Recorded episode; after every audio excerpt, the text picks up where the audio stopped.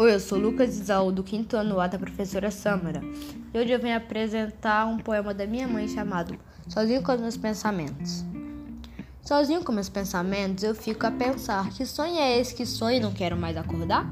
Sozinho com meus pensamentos, a meditar: o que estão fazendo os peixinhos no tranquilo mar? Sozinho com meus pensamentos, fico a pensar: que dia é esse que vai começar? Sozinho com meus pensamentos, Fico a meditar: que árvore é aquela que o passarinho vai se abrigar?